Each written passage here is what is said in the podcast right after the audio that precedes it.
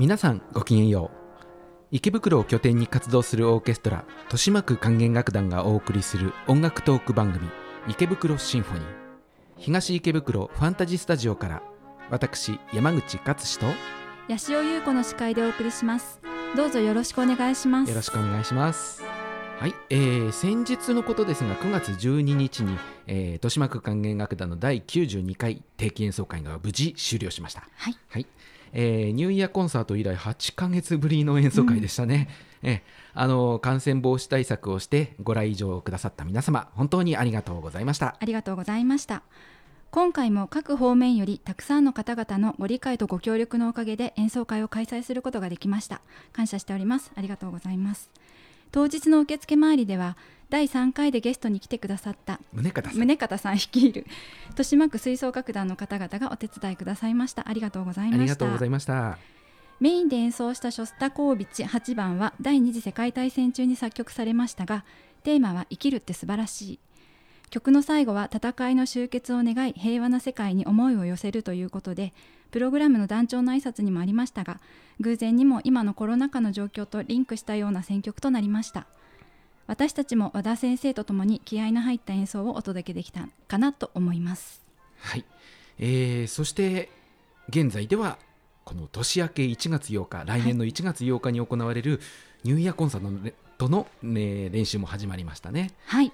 今度は、えー、とメインがムソルグスキーの展覧会の絵、えー、と豊島区管弦楽団では16年ぶりの演奏となります。そうですね。久しぶりです、はい。はい、えーさて今回は豊島区管弦楽団の歴史を紐解くといいますか、はい。えー豊島区管弦楽団の歴代指揮者を、えートロンボーン奏者であり事務局長でもある原村真一さんと一緒に振り返ってみたいと思います、えー原村さんは1987年9月に豊島区管弦楽団に入団、えー現在は在籍34年目となります、2011年からは事務局長としてオーケストラの運営では要の存在として頑張ってくださってます、えー原村さんこんにちは。こんにちこんにちは。よろしくお願いします。よろしくお願いします。えー今日は豊島区管弦楽団を指揮者という側面から見てみたいと思います、まずオーケストラにとって指揮者とはどんな存在でしょうか？はい。今日はあの指揮者についをテーマにして話をするということで、私ちょっといろいろ指揮者って言って調べちゃったんです、はいはい。はい。それでいきなりですけど、お二人にクイズを出したいと思います。はいはい。はい。山口さんはいろいろ詳しいので、分かっちゃうんじゃないかと思うんですけれども、今私たちが練習で、まあ、本番ではい。指揮者見てますよね。はい。そうすると、えー指揮棒を持って、はい。オーケストラの方を向いて、はい。まあ、オーケストラをこうまとめる役割をしているんですけども、はい。こういうスタイルの指揮者が現れたのはいつでしょうか？というのがクイズです。で3択です。はい。まず1はい。せ選択肢1ですね、はい。指揮者って演奏に欠かせない存在ですから僕は昔からいたんだと。9世紀のグレゴリオ聖歌の頃からいましたよ、っていうのが選択肢1。はい。2番目、えーとまあ、そんな昔はいなかったと。まだ人数も少なかったしね合奏の、うん。でそれから人数増えてきてもう17世紀になってこうバッハとか出てきた、えーバロック時代から生まれたんで、これが2つ目ですね。で3つ目いやもっと最近ですよと。もう19世紀ロマン派音楽になってやっと現れたんですよと。123さあどれでしょうか？えうーん実は僕も迷っちゃいますねその辺ね。全然わかんない。ゆうこさんはどう思います？えー、でも3番のロマン派の時代にはもういた気がするので、2番かな。うん僕も2番かなと思ったけども3番もありなんだよなと思ああってそうなんだ。じゃあ僕3番にします。じゃあ私ゆうこさん2 2番。番で。はい、じゃあ先に正解言いましょうか、はい。正解は3番でした、へえ、はい、であの昔ですね。昔はあの指揮者っていうのが役割がリズムを合わせることだったんですね、はい。あの合奏するにおいては。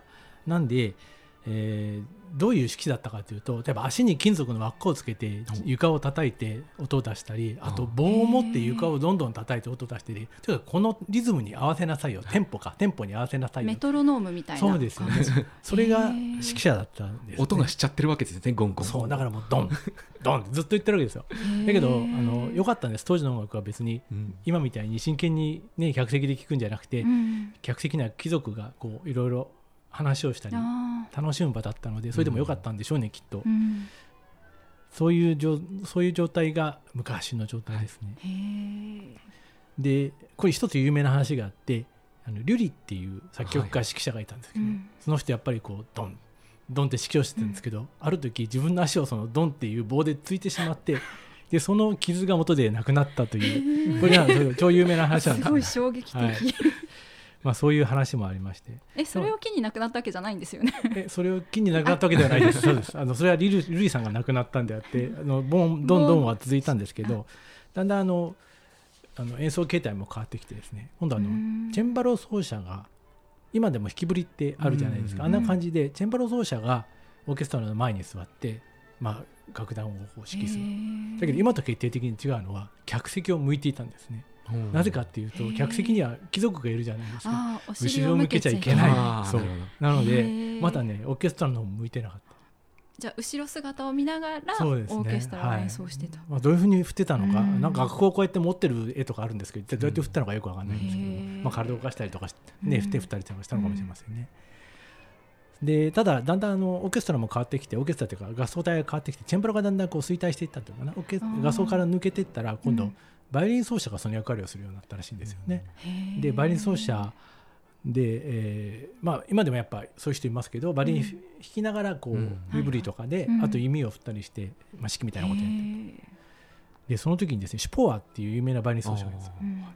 この人が、まあ、19世紀の半ばだと思うんですけど初めて指揮初めてかな？指揮棒のを使い始めたらしいんですね、うん。まあ他にもいたんだろうと思って、うん。でこの人がその演奏会なのか練習なのか出てきてで胸のポケットから指揮棒をパッと出したら、オーケストラがざわざわざわってあれはなんだっていうそういうこともあったみたいですねはい、で決定的なのが1834年にロンドンのハノバスクエアで作曲家指揮者の作曲家兼指揮者のマイケル・コスタって私全然この人知らなかったんですけど、うんその人がですねオーケストラの舞台配置を作ったらそれが現代オーケストラとほとんど一緒これがその指揮者がオーケストラを向いてで、まあ、前の方に高い音の楽器があって後ろに低い音の楽器が配置されてっていう、まあ、今の、えー形に近いうん。はあの初めだったと言われてるらしいです。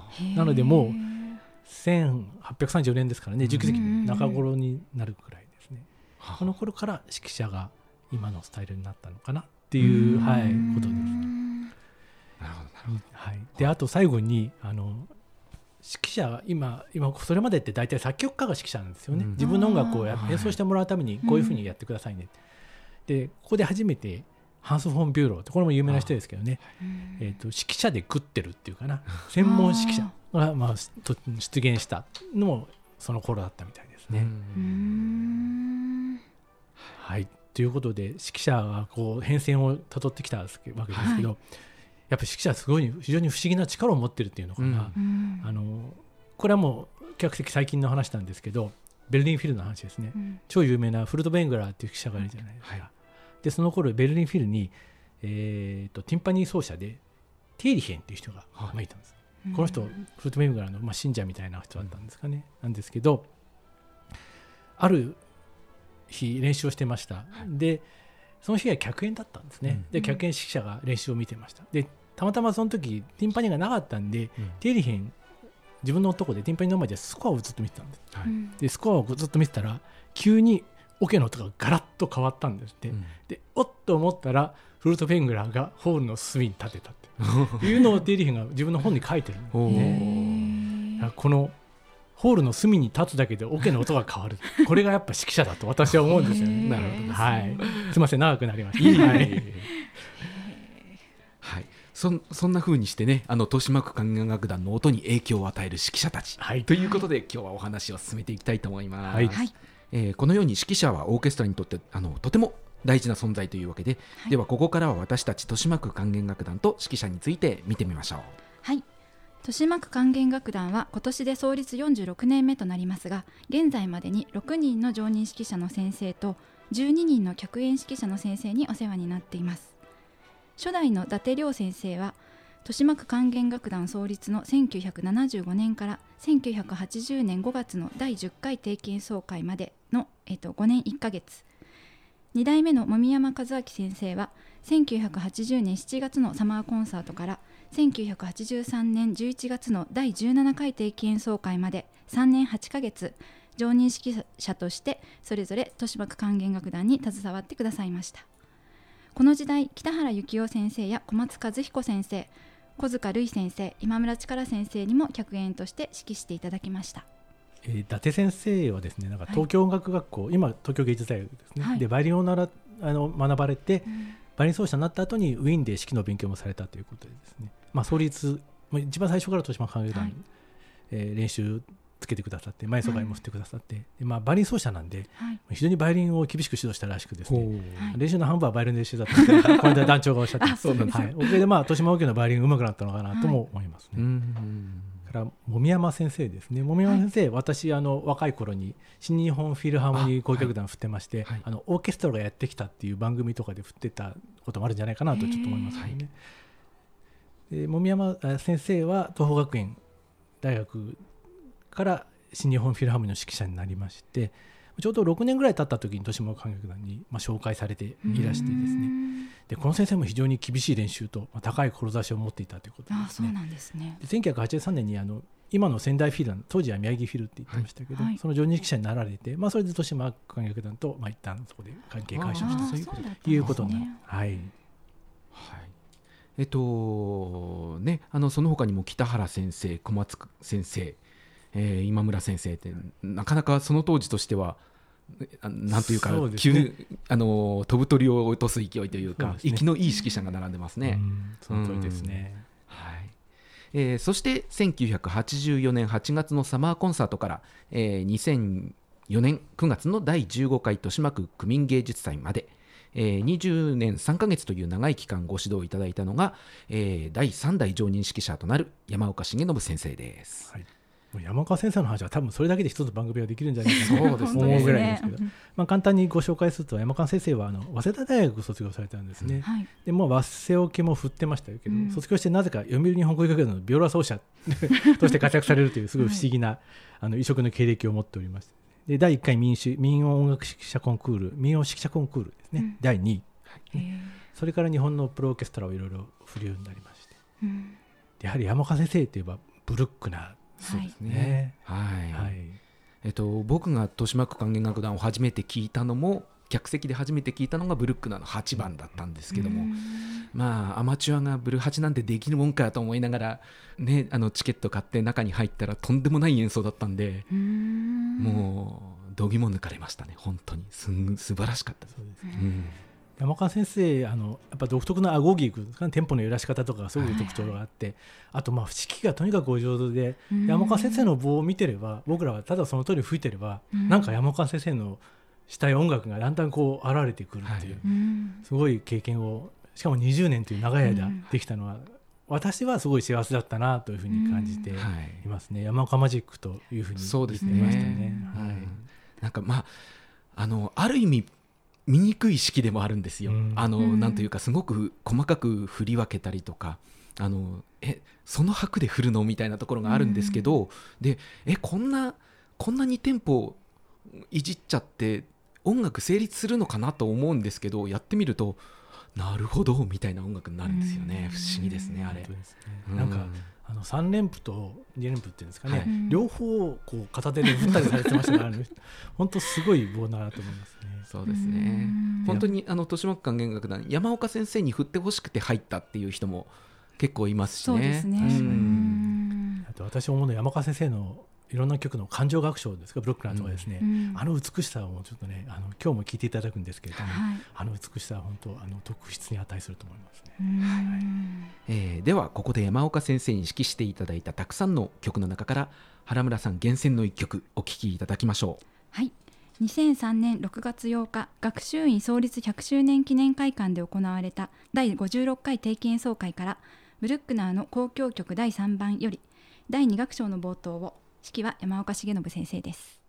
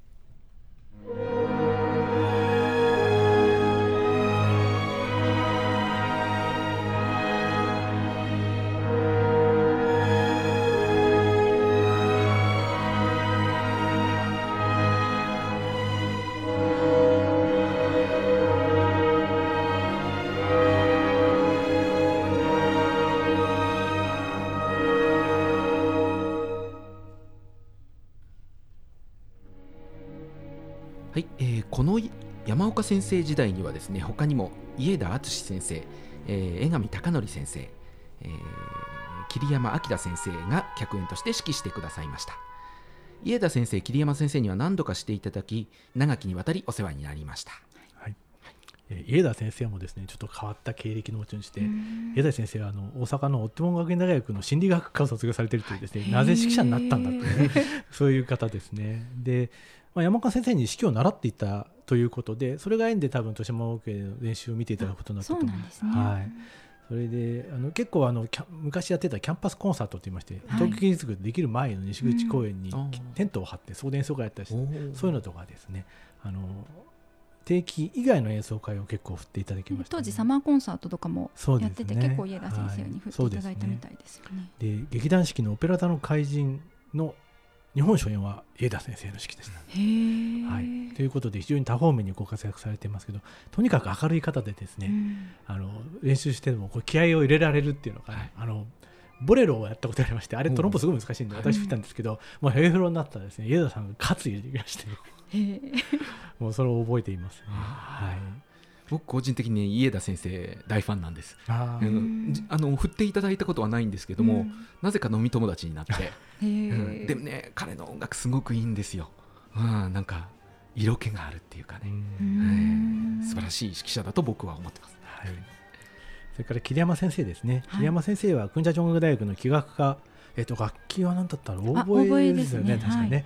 その後に東邦学園で指揮を学んで、まあ、うん群馬交響楽団とか新日本フィルハーモニーなどを指揮されたということですね。で豊島関係楽団では客演指揮者としては最多の4回の定期演奏会を含む5回の演奏会を指揮していただきまして、はい。まあ、音楽だけじゃなくてですねオーケストラの運営もすごい心配してくださってですね、あ、そうなんですね。はい、あの非常にあのお世話になったというか、うえん気をいつも使ってくださったなというのが私の印象です。うんはい、とにかくなんというかし熱い音楽に対する熱い情熱を感じますよね桐山先生からはね、この音楽好きなんだよっていうのがすごく伝わってくるはい指揮ぶりですね、はい、じゃあ演奏を聞いてみますか。そうですね。はい。えー桐山先生には。えー、と2005年5月22日学習院創立100周年記念会館で行われた創立30周年記念演奏会第60回定期演奏会でも指揮していただきました。その時に演奏したスメタナの連作交響詩我が祖国より第6曲ブラニーク最後の部分を少しお聴きいただきましょう。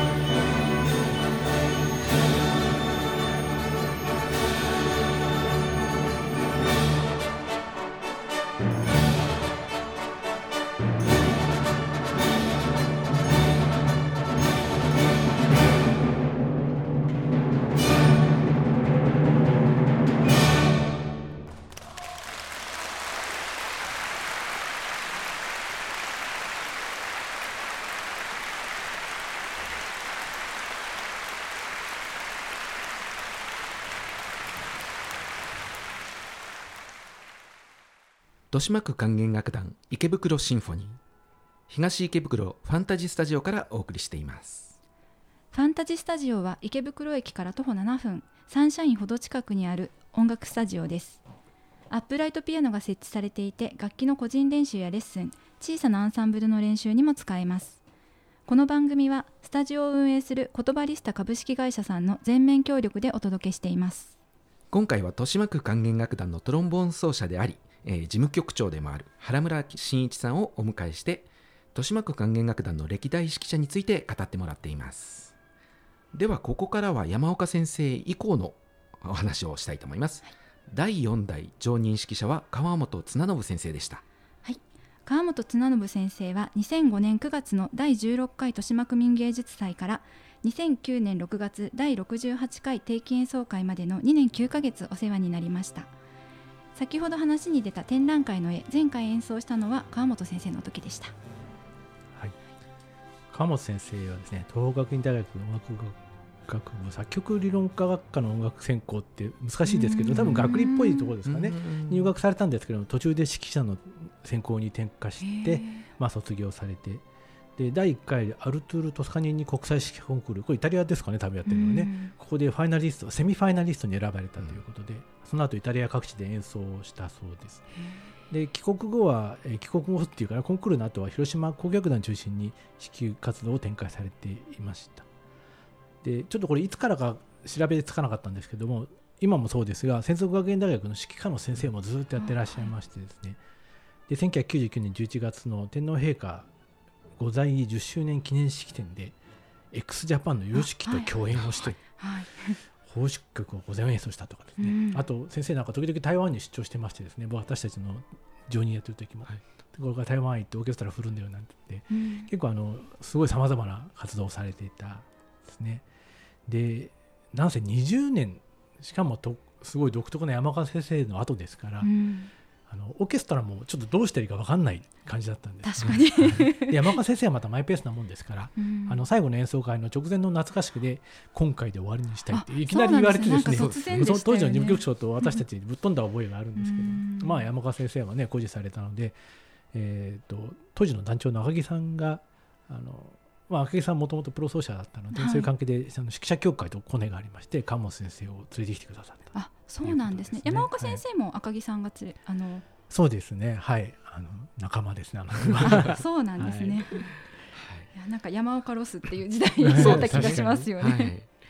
川本先生はとにかくなんというかジェントルというかダンディーというかうん。そうですよねそんな方でしたね。はい。あの私選曲をやる関係であのいつどういう曲をやってるかを調べてるんですけど面白いことに川本先生になった途端にですねあの取り上げる作曲家の国の数がバーンと増えましてですね。あのそれまでやったことなかったあのスペインファリャとかですね、はい。なんかあのアメリカもんとか日本のね福江さんもやったし、はい川本先生になってすごい世界中の音楽をちょっとやったなっていうのとあと私思ってるのはあの川本さんの時にやたら難しい曲をやりましてローマの祭りとかですね、うんブラームス・シェンベルクのピアノ50奏とかですねやりました。あと「スター・ウォーズ」あもうなんかね、うん。もうできませんってごめんなさいっていう曲をね 結構川本さんとやりましたね。あやっぱ川本先生何でも振っちゃうので、ははい。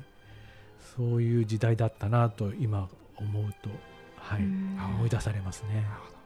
はい、ではここで川本先生に振っていただいた一曲お聴きいただきましょう。2009年2月8日東京芸術劇場大ホールで行われた第67回定期演奏会からバッハ作曲の「賢き乙女たち」より第5曲「羊たちは安らかに草をはみ」の冒頭部分です。指揮は川本綱信先生です「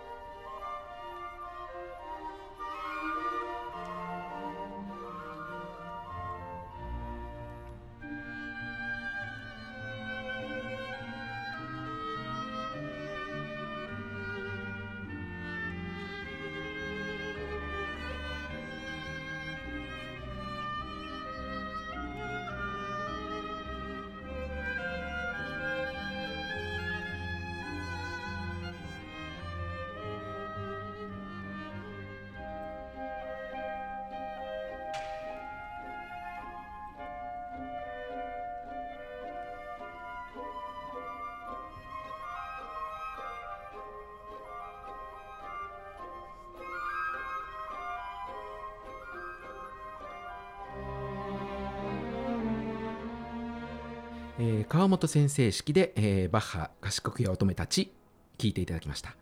その後第5代常任指揮者を務めてくださったのが佐々木新平先生でした。はい、佐々木新平先生は2011年5月第72回定期演奏会から2013年5月の第77回定期演奏会までの2年5ヶ月間ご指導いただきました。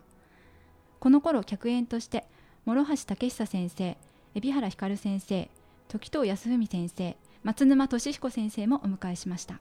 佐々木先生私ずっと先生たちの経歴を喋ってばっかりなんですけど 佐々木先生は確か東京学芸大学卒業うんされてあそうですますね,、ねはい。はい、音楽専攻ですね。で確か海老原先生が連れてきたあ海老原先生の紹紹介っていうか海老原先生がなんかブラジルかなんかに行ってきて、そうですね。はい。でなんか飛行機が飛ばなくて帰ってこれなくなってリハーサルうちのリハーサルっていうか練習があってしょうがないから佐々木先生に電話をして行ってくれと。でその時大河ドラマ6曲とチャイゴみたいな。なんかそれをいきなり練習でみたいな。そんな確か佐々木先生との巡り合いがあったと思いますね。はい。はい。そうでしたね。はい。はい。で佐々木先生もさっきのあのいろんな国の話の曲の話だと佐々木先生になってからは急にフランスものが増えましてね。やっぱ先生得意だったんだと思うんですよね、で私たちも先生でフランスもやってもらってあのいいなと多分思ったと思うんで、うん。それでフランスもすごくたくさんやったですね。はい、はい。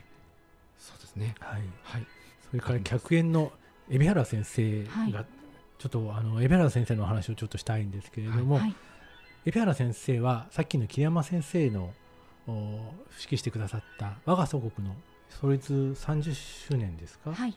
の演奏会の時に、えーその時団員だった人が面白い指揮者がいるからしかも我が祖国大好きだからちょっと一回練習振らせてよみたいな話で来ていただいたの。へえ。雑司ヶ谷だったと思うんですけどはい。雑司ヶ谷地域文化創造館だったと思うんですけど、その時に海老原さん来てまずいきなりやったことはトランペット一番奏者に握手しに行ったんですよね。まずそれがびっくりですよね。それから練習始まった時のオケの鳴ること鳴ること。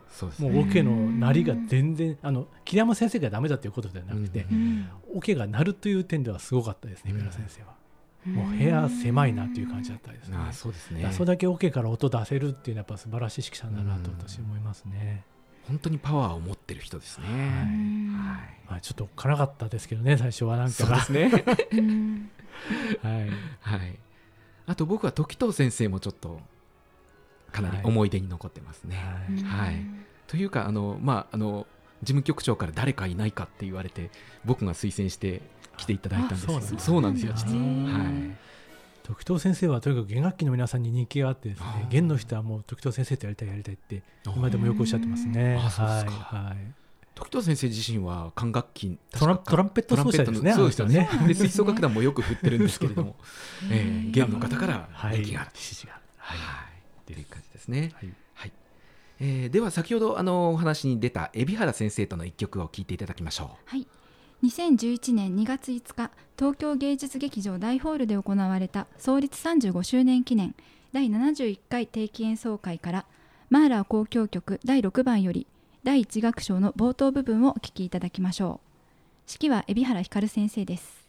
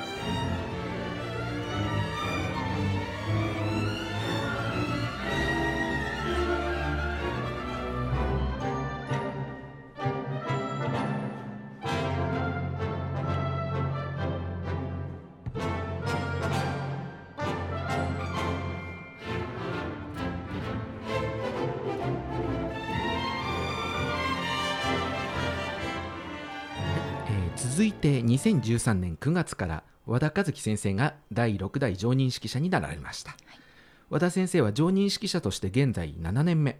豊島区管弦楽団の常任指揮者の歴史では山岡先生に次ぐ長さとなっています。2021年12月には池袋西口公園野外劇場グローバルリングのオープニングコンサートで小林健一郎先生にも指揮していただきましたまあ、和田先生はね今振っていただいてるんで、はい。まあ、これからまた私たちといろいろたくさん新しい音楽を作っていくことになると思うんですけどね、はい。はい。誰に言われたかとして覚えてないんですけど豊島王家は和田先生に振ってもらうようになって幸せな音がするようになったって言われたことがあるんですよ。ー。でね、確かにそうかもしれないなってちょっと思いますね。やっぱ練習楽しいし、ですね。でもその冗談言って楽しいだけではなくてやっぱ音楽的にもすごく、うん。えねあの追求してるし、はい。であと僕らに考えさせてくれるじゃないですか、はい。あの、ね、姿っていうかあのスタイルはすごく僕らにとってもやりがいがあるなというふうに思いますね。うん。はい。えー和田先生といえばね今ねいろんな我々以外のアマチュアオーケストラうん。に引っ張りだこの存在で その中でよくねあの僕らに時間をねあの割いてくれるっていうか、はい。あの本当にありがたい限りですよね。そうですね、はい。プロオーケストラにもいっぱいあのファミリーコンサートとかね、本当にい。ろんなところでやられてますしそうね。ですね、はい。なんかあの静教で始まった 0, 0歳からのはい。コンサート、だんだん東京のオーケストラも0歳のコンサートといえば和田和樹になってくるから、いやなんかあちこちでねあのはい。振られてますね、はい。はい。うまいですもんね、ああいうのね、うまいです本ね当に。うん。やっぱトークがねあの、はい。トークを難なくっていうのかな。無理なくこなすところもやっぱすごく、あのこったら変ですけどあの使う側としては使いやすいんだと思うんですよね。ね。もう任せればやってくれるみたいな、はい。はい。ぜひね、あのそういうのを足がかりに、やがては東京のオーケストラの定期演奏会に、ね。と我々はね、はい。期待しているところですはい。ね。私追っかけなんではい。大抵あの行ける時は行ってます。静岡にも行き,、ましたし、はあ僕も静岡1回、2回行ったかな。はい。うん。都内の演奏会もあの予定がかぶってなければ和田先生の演奏会なるべく行くようにして、うん。はい、追っかけとかして。はい。では最後にもう一曲お聴きいただきましょはい、えー、と現在の常任指揮者和田和樹先生なんですけれども、はい。出会いは佐々木先生と演奏した「カルメン」だったんですよね。はい。カルメンのバスをやった時に、はい。えー、とあれは帝京平成大学のホールだと思うんですけれども、舞台裏でバンダが最後の一番もうカルメン最後のシーンでバンダが演奏するところがありまして、う。はい。その時にバンダ指揮者がいるわけですね。しあの舞台が見えないので。そこで新平先生が和田先生を呼んできてで確か練習なかったんじゃない当日初めて会ったような気がしますうね。んでまああの見事に振っていただいてですね、はい。でそこが出会い。でそれから、まあ、何回か練習も来ていただいてだんだんこう仲良くなっていったっていう感じですね。ははいで佐々木先生は今ですねもうかなりあのゲーム音楽の方に、まあ、力を入れてるんだか引っ張られてるんだか分かんないんですけど ねあのドラクエとかですか？あとクロノトリガーとかね、うんああいった曲でコンサートをやるのあ結構佐々木先生多いですね。そうですね。うちの子もなんか NHK ホールに一回聞き入ったと思いますけどね。はい、はいね。じゃあ佐々木先生の演奏を聞いていただきましょそうですね。ははいい。2013年5月26日東京芸術劇場コンサートホールで行われた第77回定期演奏会からサン・サーンス交響曲第3番オルガン付きより第2楽章後半の冒頭部分をお聴きいただきます。指揮は第5代常任指揮者の佐々木新平先生です「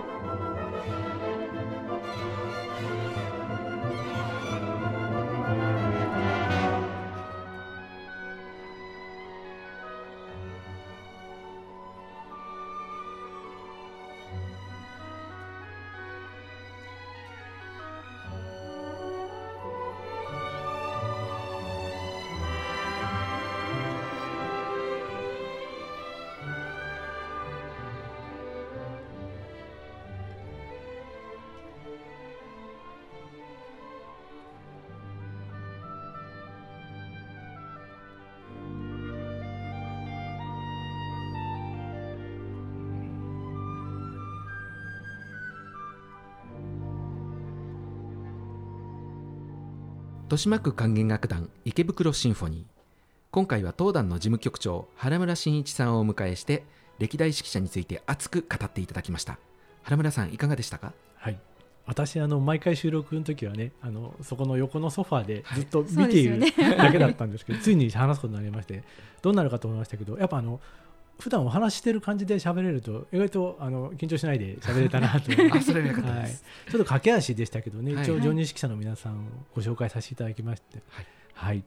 はい、原村さん楽しいお話ありがとうございました。リスナーの皆さん今回もお聞きいただきありがとうございました。さようなら。さようなら